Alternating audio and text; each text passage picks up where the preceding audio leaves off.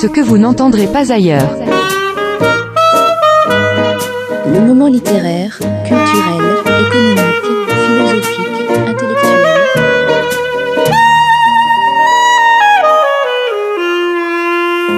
Avec Stéphane, sur RLP.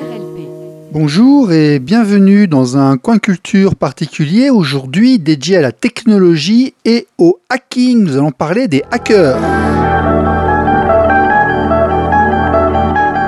Non, sérieux, sérieux, sérieux, reviens, reviens, reviens, c'est pas grave, c'est pas grave. On va expliquer un petit peu, faire un peu de pédagogie, on va dire ce qu'est le hacking, on va parler technologie. Euh, oui, c'est normal. C'est avec Fred, Fred Tep, c'est du local, il est de Dordogne. Et l'occasion me paraissait trop belle de vous expliquer ce qu'est ce nouveau métier. Qu'est-ce que hacker éthique avec la certification et l'environnement technologique Eh bien, c'est parti, ne bougez pas, c'est juste après ça. RLP. Radio libre en Périgord. Aujourd'hui, avec Fred Tep, nous allons parler hacking. Fred, à quoi, à quoi fraîche? Il y a un petit jeu de mots à faire là. bon, tu vas bien? Oui, ça va, très bien. Bon, dis-moi, qu'est-ce que c'est que le hacking, la définition, etc. Parce que les gens s'imaginent plein de choses dans leur tête, là, ils parlent. On pense à plein de trucs quand on parle de hacking, mais il y a l'imaginaire, puis il y a la réalité. Qu'est-ce que c'est que le hacking? Alors, le hacking, c'est le terme est très très large en fait. Euh, ça s'applique pas forcément qu'aux ordinateurs. Un bricoleur du dimanche qui va monter sa machine à laver sur son vélo, euh, par exemple, pour euh, la faire fonctionner, ça, ça va être un hacker. Moi, plus spécifiquement, je m'intéresse à, à tout ce qui est euh, hacking informatique. Mais euh, voilà, le hacking, c'est pas que euh, c'est pas que de l'informatique. Le hacking, c'est, la- je crois, si j'ai bien compris, c'est le concept de comprendre, analyser, arranger à sa manière, profiter, optimiser, euh, ouais, bidouiller en fait. On- Ouais, c'est ça, bidouilleur, c'est exactement le bon mot. Euh, parce que pour moi, l'essence du hacking, elle est dans euh, euh, le gamin qui va démonter son jouet pour comprendre comment il fonctionne. Et après, euh, peu importe ce que tu fais avec ton jouet, des fois, tu n'arrives pas à le remonter, mais des fois, tu peux en faire autre chose. Alors dans notre métier, en fait, il y a une tradition du hacking. Euh, Il y a des noms célèbres qui sont connectés par rapport au hacking. Alors, euh, ouais, euh, on va. Je pense que le plus célèbre, ça doit être Kevin Mitnick, parce que parce qu'il a été poursuivi par la CIA pendant cinq ans avant de se faire arrêter. Mais oui, c'est le hacker, le pirate repenti qui maintenant il offre ses services aux, différents gouvernements. Ça, c'est un excellent exemple parce que c'est la personne qui m'a influencé, moi, quand j'étais en fac de maths. Parce qu'à l'époque, on avait très peu d'informations qui arrivaient. hein. On avait quelques magazines, papier. Euh, Il n'y avait pas forcément encore Internet. On récupérait euh, des DAT du Brésil chez Razor ou d'autres trucs pour euh, se faire passer entre nous les logiciels. On s'appelait en pleine nuit euh, pour savoir qui c'est qui avait réussi à déblinder le dernier 3DS Max, tout ça, parce qu'on, Ouais, ouais. on- tu vois, on- c'était l'époque des graveurs de CD-ROM, tout ça. Et puis on écrivait Libérer Kevin, Libérer Kevin. Et puis après, Kevin Mitnick, euh, donc il y a eu des films, a sorti euh, un livre qui s'appelait L'art de l'invisibilité. Tout à fait. Et il a expliqué sa vie. Et en fait, on s'est rendu compte que c'était euh, bah, magouilleur. C'était quelqu'un qui euh, avait réussi à comprendre comment marchait le système des tickets de bus en Californie. Et puis qui avait tout simplement truandé les tickets de bus pour pouvoir euh, prendre le bus gratuitement. C'est quelqu'un qui en fait trouvait des failles et puis, euh, et puis qui n'était pas forcément super honnête non plus. Donc il y a la légende du hacking et puis il y a la, la réalité aussi. Mais dans ton cas à toi, ce qui m'intéresse, c'est que c'est devenu un métier. Ouais, alors moi je suis, je suis mandaté par les entreprises pour euh, essayer de rentrer dans leur système, alors que ce soit un site internet euh, ou euh, un environnement réseau avec un Active Directory par exemple. Donc l'idée c'est que j'essaie de rentrer dedans pour ensuite pouvoir faire un, un rapport et euh, expliquer aux gens par où je suis rentré pour que les personnes chargées de la maintenance du parc informatique soient capables de le sécuriser. Voilà, c'est la grande différence. Tu n'es pas en train d'essayer de détourner les pensions de retraite des vieilles dames. Tu es en train de regarder si les sociétés fonctionnent correctement et si jamais il y a des vulnérabilités pour justement les protéger des personnes mal intentionnées. Ouais, tout à fait, c'est ça. D'où la définition de hacker éthique. Tout à fait. D'accord. Non, parce qu'on avait eu Jean-Yves Cheveux il y a ici quelques semaines, quelques mois. Il faisait partie du réseau RCM. Je sais pas si tu connais le réseau RCM de la police nationale. Non. Euh, bah, c'est la police nationale qui a lancé un grand, euh, un grand mouvement en France pour expliquer aux hôpitaux, aux sociétés, aux entreprises qu'il fallait se protéger de manière sécurité pour la sécurité informatique et puis qui demande d'avoir des relais locaux euh, dans différents départements, régions et autres pour le réseau RCM. C'est pour sensibiliser, euh, parce que je crois qu'il y a énormément d'attaques en fait sur les infrastructures, beaucoup plus que, euh, qu'on ne se l'imagine. On racontait quand même beaucoup d'histoires. Alors, donc toi, ton métier consiste à étudier les SI, voir si tu peux rentrer dans les SI, si tu peux accéder à l'information. Concrètement, si tu viens, si un hôpital t'appelle, une société t'appelle, tu vas voir si jamais est-ce qu'on peut accéder aux données des patients, si jamais tu peux modifier les informations qui sont chez eux. Comment est-ce que tu es arrivé à faire ce métier-là? Ça me fait sourire. Euh, alors moi, j'ai grandi avec un, un ordinateur. hein. Donc mon premier programme, je l'ai fait, j'avais euh, peut-être 10-11 ans, enfin en CM2, ça je me souviens que c'était en CM2. Donc Euh, 77, tu m'as dit, donc c'était Ouais. euh, donc 88, donc c'est pas le ZX81, c'est un petit peu après. Amstrad CPC 464 à Ouais, cassette. une bonne bête ça. Déjà, on s'amusait bien là-dessus, c'était bien ça. Ouais, ouais. Et, euh, et donc euh, voilà, mon premier programme, je l'ai fait là. Ensuite, j'ai démonté les PC, j'ai installé euh, Windows pour mon père euh, qui avait monté son cabinet euh, d'expertise comptable. Et l'Amiga? Ah non, j'ai pas eu. Il a raté l'Amiga, quel dommage. C'était vraiment l'ordi des hackers, ça c'était vraiment le truc des bidouilleurs l'Amiga, c'était génial. Non, j'ai pas du tout eu ça. Et euh, de fil en aiguille, j'ai étudié ça, toujours l'informatique un peu de loin, parce que j'ai pas du tout fait ça comme étude. Moi, j'ai fait des études de chimie organique. Mais à un moment donné, euh, dans ma vie, j'ai décidé de rentrer en Dordogne pour pouvoir travailler en Dordogne. Et donc, j'ai abandonné un peu la chimie. Et je me suis lancé comme euh, graphiste et euh, web designer, euh, webmaster. Et donc, j'ai installé, enfin, j'ai programmé en PHP, installé ensuite des Joomla. Donc, j'avais une petite agence de com qui faisait ça. Et il y a euh, 10-12 ans, je me suis fait pirater. Et là, je me suis dit, c'est pas bon. J'avais quand même pas mal de gros clients. Donc j'ai dit, euh, il faut que je comprenne ce qui s'est passé parce que ça me convenait pas. Je voulais pas risquer que des données soient récupérées par des pirates. Donc j'ai commencé à mettre la main là-dedans en m'y intéressant. Et en plus, à cette époque-là, il y a 10 ans, c'était quand même beaucoup plus facile que il y a 20 ans quand je faisais mes études. Il y avait quelques infos. Enfin, c'était le début d'Internet. Il y avait quelques infos. Moi, je m'intéresse au freaking à cette époque-là. Donc freaking, c'est comment on téléphone gratuitement. Et en fait, là, il y a 10 ans, il y avait toute l'info dont j'avais besoin. Donc, euh, moi, j'ai mis la main dedans et puis ça n'a pas arrêté. Euh, j'ai appris, appris, appris. Et il y a trois ans, j'ai décidé de m'installer à Cœurétique. RLP. Radio libre en Périgord. Alors, il faut quand même préciser que ce domaine professionnel, aujourd'hui, c'est une vraie profession. C'est plus n'importe qui qui vient en disant euh, j'ai trouvé un gadget quelque part, j'appuie sur un bouton magique et je me mets en valeur. Non, non, non, non. Il y a des véritables certifications. Je crois que toi, d'ailleurs, tu as passé ce qu'on appelle l'OSCP. Ouais. C'est-à-dire que tu peux dire que tu as un certain niveau pour faire quelque chose. Tu as, euh, enfin, Aujourd'hui, le fait de faire des tests de sécurité, de réseau, de hacking informatique est quelque chose, on va pas dire d'homologué, mais de reconnu, de labellisé, qui a une réalité en fait. C'est pas du flanc, quoi. Non, non, c'est pas du tout du flanc. C'est juste que en France, on a une bonne dizaine d'années de retard. Les Américains ont compris ça euh, bien avant nous. Et du coup, la certification que j'ai passée, c'est une certification américaine euh, qui est valable à l'international et oui, qui euh, justifie du fait que je suis capable de pirater une machine. Yeah, because you speak English, I believe. Yes, I do. Yeah, I do, because uh, I think you had some studies in England and you have some parents in Asia. Ouais, j'ai appris l'anglais. euh, J'ai passé trois ans en Angleterre. Faut peut-être qu'on continue. en- Oui, en- oui, oui. en- Moi, ça me dérangerait pas. J'ai passé 10 ans expatrié, hein, donc c'est pas un problème. C'est pour, pour les auditeurs. C'est pour les auditeurs, voilà. Non, les auditeurs, il faudra dire que dès que c'est un petit peu technique, de toute façon, il faut parler anglais. Ne serait-ce que le lire. Tu ne peux pas prétendre avoir une approche technologique un peu pointue si tu ne connais pas la- au moins la langue étrangère anglaise. C'est impossible. Ah oui, oui, c'est sûr. Moi, moi je, je, toute ma journée, elle est en anglais, en fait. Euh, si bien que quand ma femme rentre, bah, des fois, je lui parle en anglais. Oui, oui, oui. oui. Bah, à une époque, je mélangeais le taille aussi avec, hein, mais bon, c'est passant. Est-ce que le hacking est vraiment, aujourd'hui professionnellement, lié plus à certaines technologies qu'à d'autres? Ben, alors, euh, le hacking, ça, ça va être euh, surtout euh, sur de l'informatique. Donc, euh, on, va, on va faire des tests d'intrusion dans un SI, mais pas que, parce qu'il y a aussi du hacking physique où on demande à des gens de rentrer dans l'entreprise. Donc, enfin, moi, dans mon sac là qui- que je vois en, en Ah, mais disait que la plus grande faille de sécurité, c'était l'humain. hein. Ouais, ouais, tout à fait, ouais, ouais, tout à fait. Ben, alors, il y a, ouais, il y a une grosse part psychologique. Alors, attends, euh, je, je reviens à ce truc. Oui, oui, de- oui, oui, oui. Ouais, dans mon sac, j'ai- j'ai un kit de lockpicking, par exemple, parce que dans les CTF, de temps en temps, ben, on va se retrouver à essayer d'ouvrir une serrure.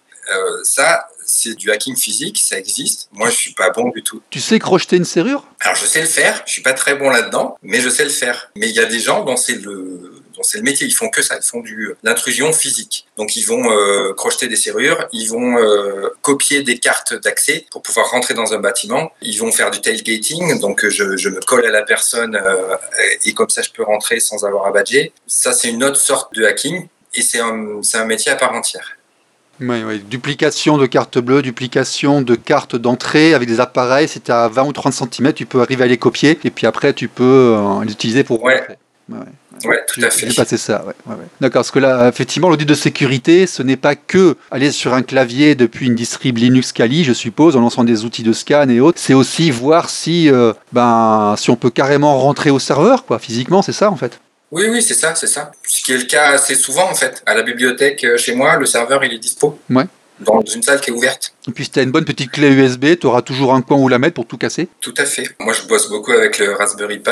J'ai une version de Kali installée dessus. J'ai juste à le brancher et puis c'est parti. Ouais, ouais, ouais, le Raspberry Pi, c'est une jolie petite bête. J'ai des trucs à vendre d'ailleurs autour du Raspberry pour ceux qui veulent. Là. RLP. Radio libre en Périgord. On a eu une petite discussion informatique tous les deux. Je suppose qu'en tant que professionnel, tu vas plutôt graviter autour de tout ce qui va être euh, OpenBSD, FreeBSD, Linux que les choses plus propriétaires? Euh, ouais, moi j'ai du Windows. euh, Enfin, j'ai un Active Directory à la maison, mais c'est un labo pour euh, pour voir comment je fais pour le hacker. Sinon, C'est une cible. c'est du Kali ou du Debian ou du Ubuntu. Ouais. Ouais, ouais, ouais, ouais, ouais. Debian Ubuntu. Et pourquoi est-ce qu'on parle beaucoup de la suite Kali Linux là avec les outils qu'il y a dessus? Qu'est-ce qu'il y a de particulier cette suite là C'est une distribution Linux qui est, euh, qui est faite pour les hackers. Euh, donc, euh, il y a la moitié des outils dont on a besoin, ils sont déjà installés dessus. Tout est configuré, il y a, un serveur comme il faut. Si on veut, enfin, on peut tout faire avec. Tout, est, tout est déjà préinstallé, donc il n'y a, a pas besoin de passer des heures à, à réinstaller les outils. Mais après, il y a, y Parrot, euh, Parrot OS aussi qui fait, euh, qui fait à peu près la même chose. Euh, moi, j'ai commencé avec Kali, donc c'est une distribution que j'aime bien, donc je reste avec Kali. Mais Parrot fait la même chose. Oui, oui, les gens croient qu'il y a un ou deux systèmes d'exploitation, mais non, non, non, non. Moi, j'ai connu QNX, QNX qui rentrait sur une disquette et qui offrait un bureau, un navigateur internet, des jeux sur Amiga 4. Euh, donc, il y a plein de ces exploitations différents qui existent. Il y a aussi de l'embarqué, tout ça et autres. Concrètement, qui sont tes clients aujourd'hui? Oh, il n'y a pas de. Bon, c'est- entreprise ou association avec euh, un, bon parc informatique quand même. Hein. Ou euh, ça peut être, là j'ai eu quelqu'un, il travaille tout seul, mais il a, un- il a un site internet où il fait de, il propose des prestations pour les gens qui veulent louer des immeubles en fait. Et donc il avait besoin, il a pas mal de clients en France, il avait besoin d'un audit pour savoir comment ça tenait, mais le, lui il est tout seul. Donc enfin, j'ai fait un EHPAD aussi. euh, Enfin, il n'y a pas de, il n'y a pas de client type en fait. Je travaille pour n'importe qui qui a besoin en fait. Et moi j'ai pas de pas de ségrégation. Oui, non, c'était juste pour savoir quel était le client type qui venait te voir ce qu'il te demandait de faire. Non, j'en- ai pas parce que je peux aussi bien faire euh, du web euh, avec un, un serveur Apache et du PHP qui tourne dessus que un Active Directory. Il n'y a, y a pas de règle. J'ai fait ouais, du Java il y a pas longtemps. Il n'y a aucune règle. Moi, je suis assez, euh, assez flexible. Je fais pas les voitures, par exemple. mais, euh, mais voilà, le, re- le reste, tant que, tant que c'est derrière un ordinateur, je peux m'y coller. quoi. Ouais. Ou un jour peut-être, hein, parce qu'un jour il y aura du JavaScript hein, dans les bus et les voitures au rythme où on va, hein, donc euh, pourquoi pas. Hein. Ah, mais oui, oui, mais il y a, il y, a, il y a déjà les systèmes embarqués. En général, c'est des petits Mhm. Linux. Mais euh, voilà, enfin, il y a aussi tout un tas de, de technologies avec des, des ondes. Donc euh, ça, moi, je suis pas du tout calé là-dedans.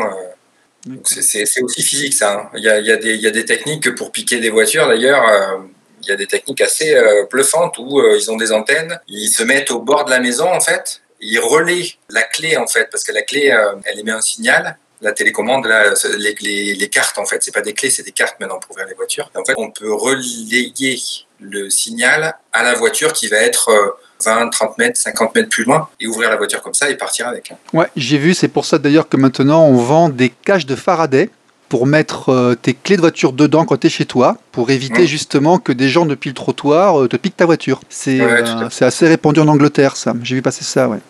Bon, et dans l'informatique, est-ce qu'il arrive qu'on te demande de faire des choses un peu borderline? Par exemple, euh, j'ai un client qui n'a pas payé, euh, récupère-moi le cours de source, des choses comme ça, ça c'est des choses que ça peut arriver, ça? Ouais, ça, ça arrive. Euh, J'ai deux cas de figure euh, récents là, dont, dont je peux parler, mais je, enfin, je, je citerai personne. quoi. J'ai une dame qui m'a appelé euh, parce qu'elle elle s'est fait. euh, alors, elle, elle a été sur un site de rencontre et euh, elle s'est fait happer par une autre femme homosexuelle, cette dame-là, et certainement pour lui soutirer de l'argent, mais en fait.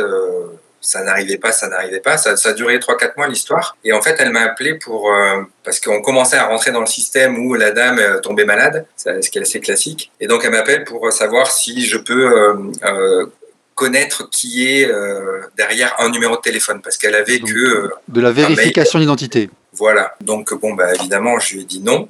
J'ai essayé de lui faire comprendre que c'était forcément une arnaque, qu'on ne pouvait pas faire confiance à quelqu'un qu'on ne connaît, enfin, qui nous donnait pas son nom. Donc voilà, ça c'était, euh, enfin c'était drôle. Pour moi c'était drôle, pour la dame c'était beaucoup moins drôle. Et après j'ai un, un entrepreneur là qui m'a demandé de, de si je pouvais espionner sa maîtresse. Mais là j'ai dit non aussi. Ouais, non, c'est des choses qui sont plus domaine détective privé, là. C'est plus de l'intrusion, c'est plus de l'informatique. Bah, euh, si, techniquement, ça aurait pu. Espionner, euh, mettre un, mettre un espion dans, dans le téléphone, ça aurait pu.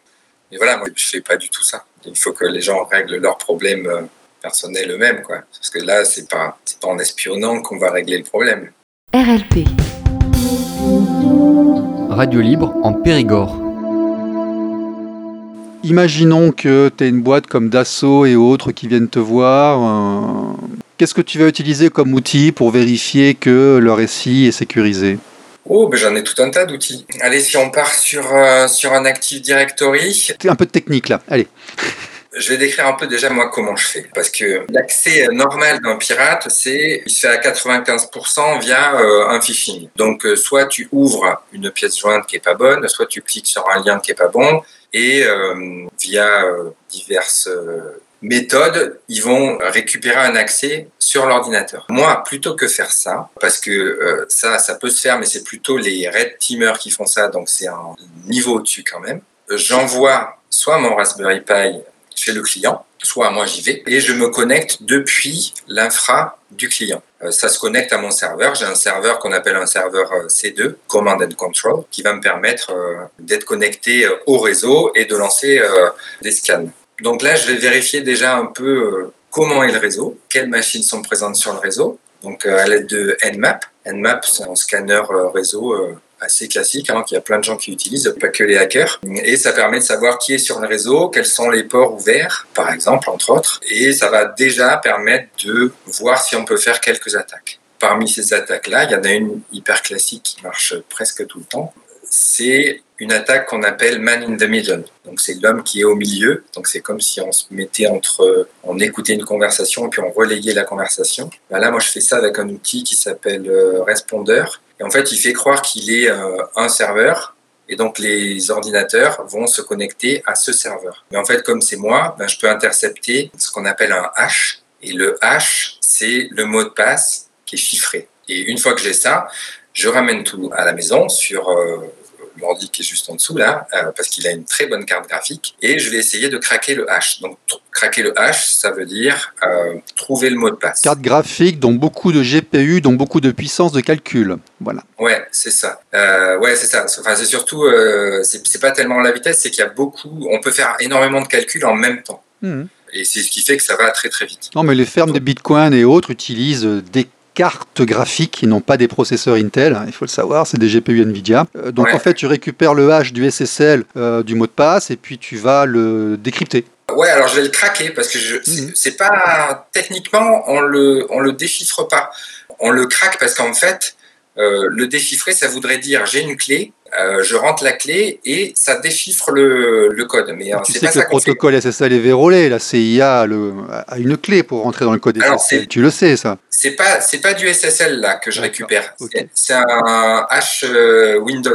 Alors il s'appelle Net NTLM V1 ou 2. Et en fait, c'est ce qui permet à Windows d'authentifier les ordinateurs entre eux. D'accord. Et une fois que j'ai récupéré ça, eh ben, je peux le craquer. Et si je le craque, j'ai donc le mot de passe en clair. ben Là, je vais pouvoir très souvent me connecter à n'importe quel domaine si euh, on est sur un Active Directory. N'importe quel ordinateur, pardon. Et une fois que je suis dans l'ordinateur, bah après, je vais essayer d'élever mes privilèges. Ça, c'est la faille centrale des trucs Microsoft. Hein. Euh, c'est une des failles centrales. Il y, en a, il y en a plein d'autres. Mais euh, celle-là, elle est, celle-là, elle est assez grave, ouais, parce qu'en fait, c'est assez facile de, de se protéger contre ça. Mais par défaut, la façon de se protéger, elle n'est pas activée. Donc, euh, par défaut, euh, je sais pas, moi peut-être 90% des entreprises que j'ai faites, elles elles avaient ce problème-là. Donc ça, c'est une, des façons de faire. Après, euh, ce que j'aime bien faire, c'est aussi avoir un ordinateur. Euh, donc, euh, je fournis une clé USB qui est en fait, qui n'est pas une clé USB, c'est, euh, je l'ai sous la main là, c'est ça. Euh, bon, ça, c'est la version euh, démontée. hein. Euh, mais là-dedans, il y a une, je sais pas si on voit, mais il y a une petite carte que je peux écrire. Et, et en fait, ça, ça émule un clavier. Donc, euh, euh, en gros, je peux me télécharger euh, une porte d'accès que je vais lancer qui va se connecter à, à mon serveur. Et donc après, via ça, bah, j'ai accès directement à la machine. En gros, ça simule un phishing. Moi, j'aime bien le faire auprès des entreprises parce que du coup, euh, on simule un phishing, on simule un attaquant qui est sur le réseau interne avec ce que j'ai dit tout à l'heure, là, mon Raspberry Pi. Et comme ça, je peux euh, très vite monter le niveau de sécurité de l'entreprise. Parce que j'ai fait la plupart des attaques. Parce qu'en fait, un- une boîte de cybersécurité, en général, elle va proposer plusieurs types de tests d'intrusion. Moi, ce que j'essaie de faire, c'est que j'essaie de les faire tous en même temps, même si je les fais pas tous au maximum. Mais par contre, parce que je fais aussi un test, en fait, je fais un test externe, un test interne, et je fais ce truc-là. Et du coup, ça permet d'élever le niveau de sécurité très rapidement à moindre coût. Voilà, en gros. Je sais pas, j'espère que j'ai pas été trop technique. RLP. Radio libre en Périgord.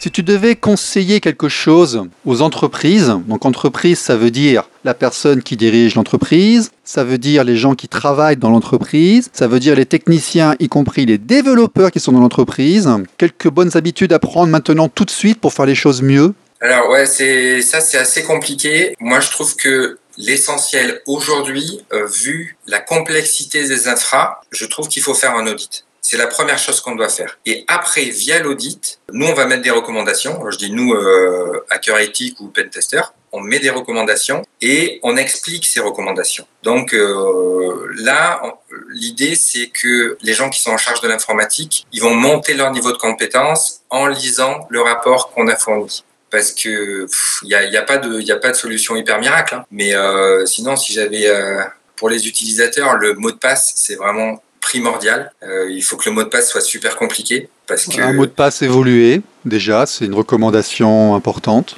ouais ouais et ça je pense que si j'en avais qu'une à faire ça serait celle-là parce que Mhm. il y a tout le temps un, un mot de passe qui leak quelque part même s'il est complexe hein. moi la dernière fois j'ai trouvé un mot de passe dans un serveur qui était mal configuré Oui, mais ne Euh, pas mettre passe- le mot de passe sur un post-it euh, quelque part, accessible à tout le monde, ce genre de choses. Ouais. ouais.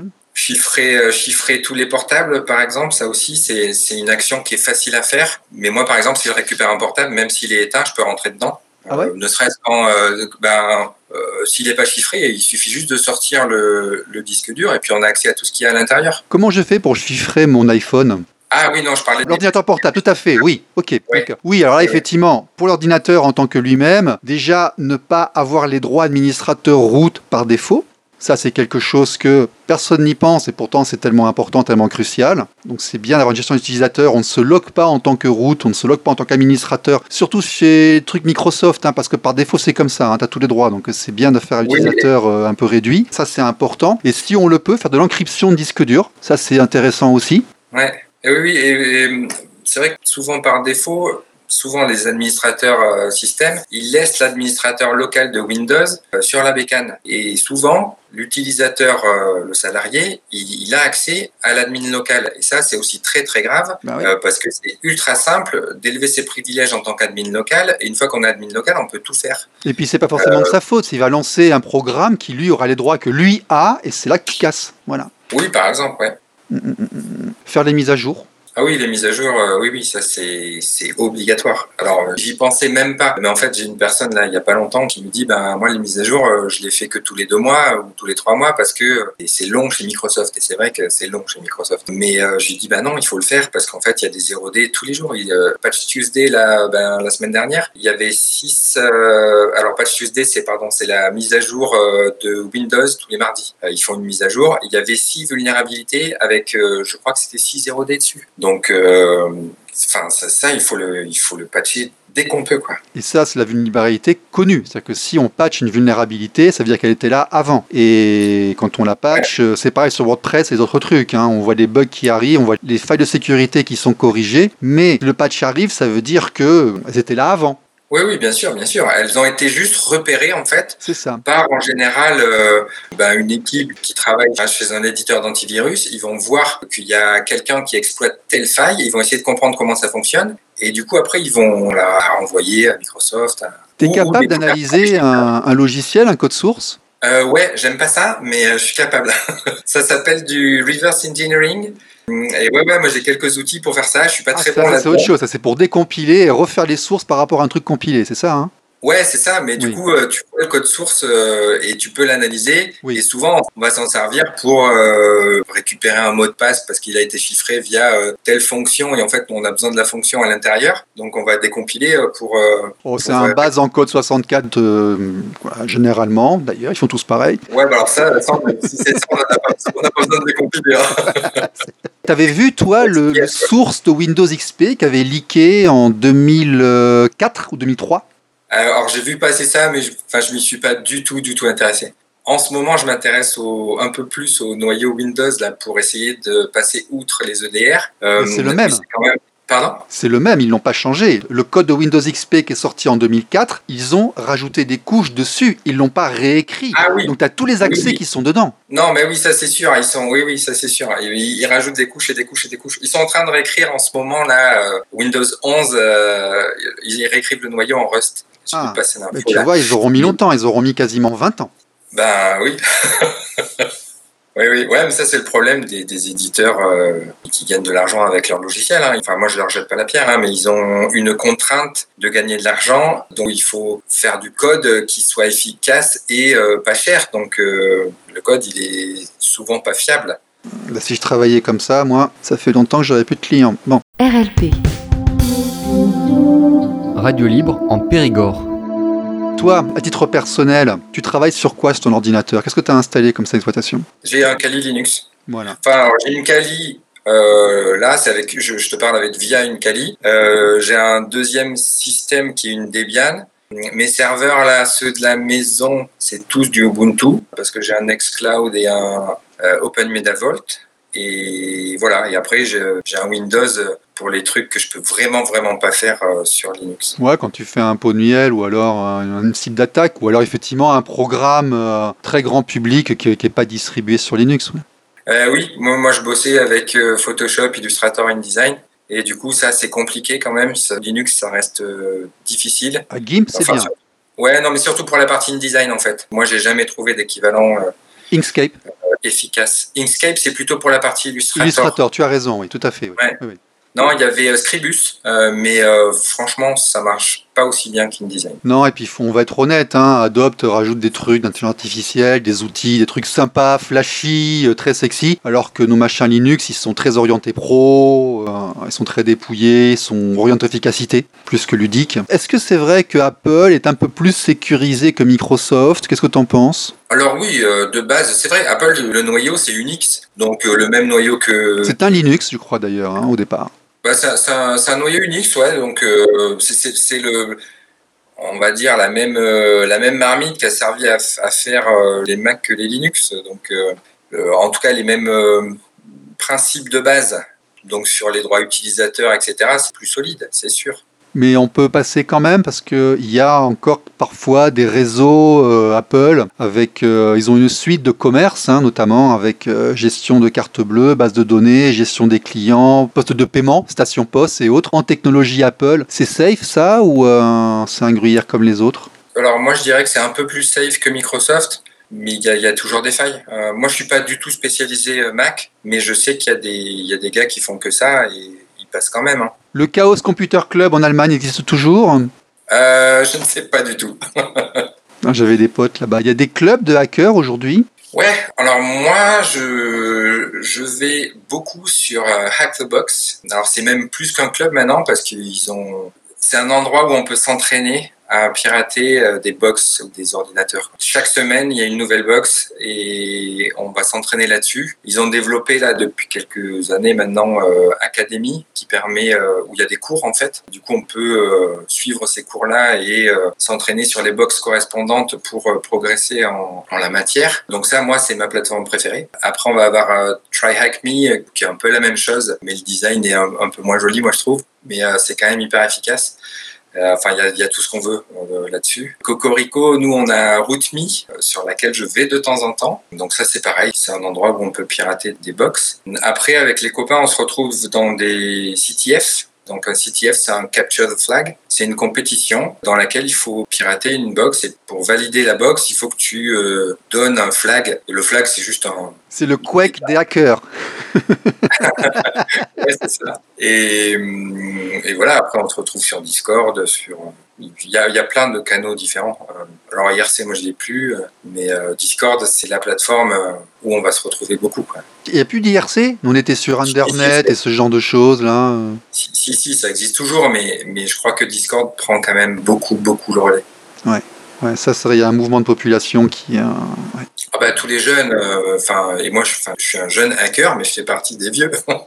Oui, mais ça, ça, tu vois, c'est une légende parce que on parlait à l'époque de l'informaticien qui était censé être très très jeune, c'est parce que les choses étaient nouvelles. Elles étaient très nouvelles, donc les jeunes étaient dessus. Mais ces jeunes d'il y a 20 ou 30 ans, ils ont grandi et c'est pas pour autant qu'ils savent plus rien faire, tu vois. Donc non, non, ça je suis tout à fait d'accord. moi j'ai croisé euh, des gens de 55, 60 balais, les mecs en C++ et autres, faut les prendre, hein. C'est pas attention. Ouais, ouais, hein. Wow. Non, mais je, je disais pas ça pour. euh, Oui, oui, oui, Pour non, mais ça, moi j'en profite. que- Je, je défends ma, ma petite bannière aussi, tu vois.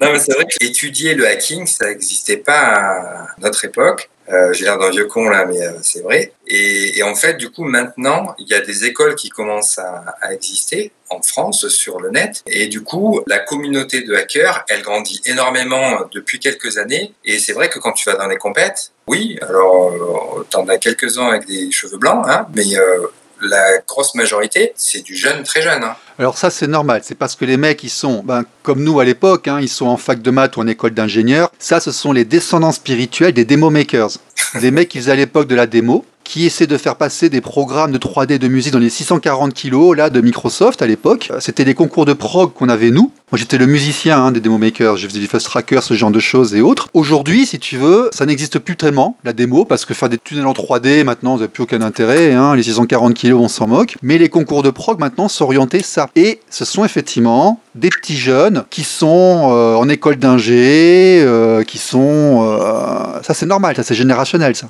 Oui, oui, mais du coup, je pense quand même qu'il y a beaucoup plus de jeunes que ben, des gens de mon âge. Moi, j'ai 46 ans, parce qu'il fallait vraiment chercher l'info pour pouvoir faire ce métier. Oui, mais le truc de se prendre la tête et de faire les concours de prog, c'est un truc que tu fais à 20-25 balais, tu vois. Après, tu es dans une autre logique. Tu es dans une logique plus professionnelle, tu fais des choses de manière autre, différemment. Oh, ben il y en a encore, il y en a encore qui viennent Oui, sur je peux comprendre, ouais, je peux comprendre. ouais. RLP. Radio libre en Périgord.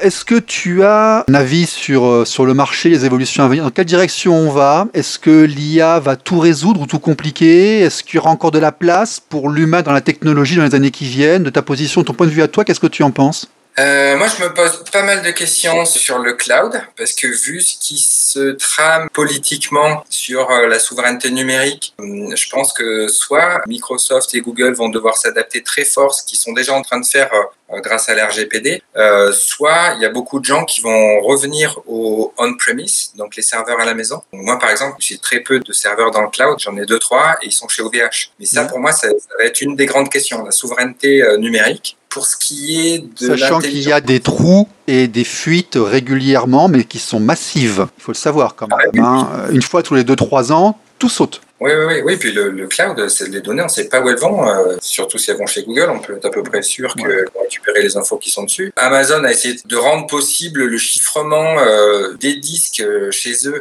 pour qu'on soit sûr que nos données ne soient pas exploitables chez eux. Mais bon, si c'est eux qui chiffrent, ils ont aussi la clé pour déchiffrer. Donc, euh, bon, ça, je sais pas Non, trop. mais ça, faut oublier. hein. Même ProtonMail en Suisse a dû donner des informations suite à une requête judiciaire. Donc, même eux en Suisse, chez Proton, ProtonMail, je dis bien ProtonMail, si jamais l'administration judiciaire vienne, eh ben finalement, tes emails, ils les ont. Ils peuvent les communiquer. Donc, euh, ça, il faut oublier. hein, la confidentialité. euh, Mieux avoir le serveur chez soi. Mais oui, tout à fait. Et puis, de toute façon, en sécurité, ça, on l'apprend. hein. Le serveur, il est mieux chez toi. L'information, elle est mieux dans un coffre et elle est encore mieux dans ta tête. Oui, ouais, bien sûr. Euh, ouais, bien sûr. Et non, en plus avec euh, toutes les SBC, les single board computers, donc Raspberry Pi, euh, etc., Banana Pi, tout ça, avoir un serveur chez soi ou même en entreprise, hein, ça revient plus si cher. Donc l'idée du cloud, c'était qu'on pouvait déporter euh, notre infra pour des raisons de coût, mais avec l'avenue de ces petits ordinateurs là, je pense qu'il y a une tendance qui va, ou en tout cas, ça va être entre les deux. Toi, Euh, tu vois carrément une tendance vers un retour au client-serveur quelque part. Ouais, ouais, ouais, mais on-premise. Ouais.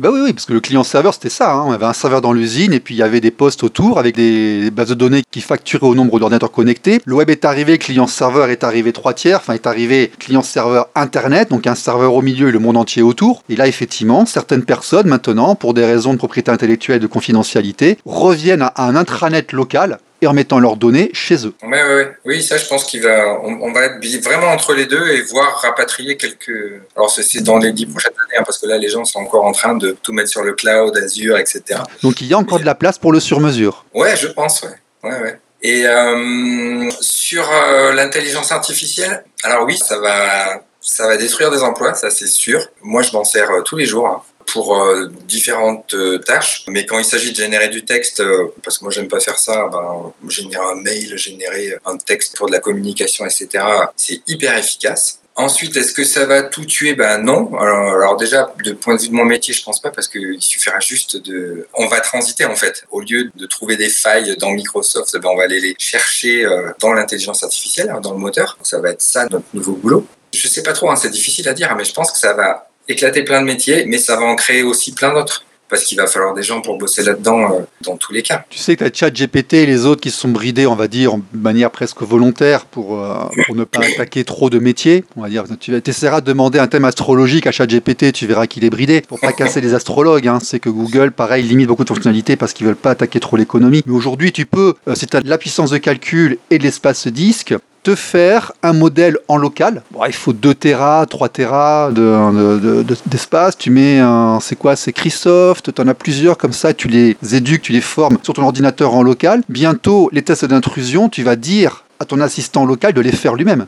Ouais, alors bientôt, euh, je sais pas encore quand ça va être, mais Non, mais il y en encore, aura euh, bien un qui va y penser, tu vois. Oui, oui, bien sûr, bien sûr. Non, mais il y a déjà, on, on automatise déjà beaucoup de tout ce qu'on peut. Pour moi, ça, c'est pas encore pour aujourd'hui, parce qu'il y a des failles en fait que l'intelligence artificielle, elle pourra pas trouver, parce que ça demande beaucoup d'imagination. Et, et cette imagination-là, elle est humaine. Euh, C'est pas un processus automatisable. Il y a tout un tas de choses qui. Non, l'IA ne être- crée pas. Elle a une mémoire quasiment illimitée, elle fait des itérations, mais elle n'imagine pas. Ouais, c'est ça. Donc euh, quand il va falloir, là, euh, les mecs qui sont très bons, euh, ouais, je pense, on, on a deux très bons là, par exemple, chez nous là, Ronnie Carta, petit génie, hein, parce qu'il s'est fait embaucher chez Mano Mano, il avait 18 ans, et euh, Brice Augra, par exemple, ils ont remonté des vulnes là qui demandent l'exploitation de plusieurs failles différentes en fait. Quand tu les combines ces trois-là, ou enfin je sais pas combien il y en avait, mais euh, tu peux arriver à la faille ultime qui est pour nous la RCE. RCE c'est Remote Code Execution, c'est quand tu arrives à exécuter du code sur l'ordinateur euh, que tu as envie de pirater. Et c'est ce genre de failles-là, je crois pas qu'aujourd'hui une IA soit capable de les exploiter. Ça, ça va certainement venir, hein, mais c'est c'est pas pour tout de suite, tout de suite. J'ai le temps d'aller à la retraite, je crois.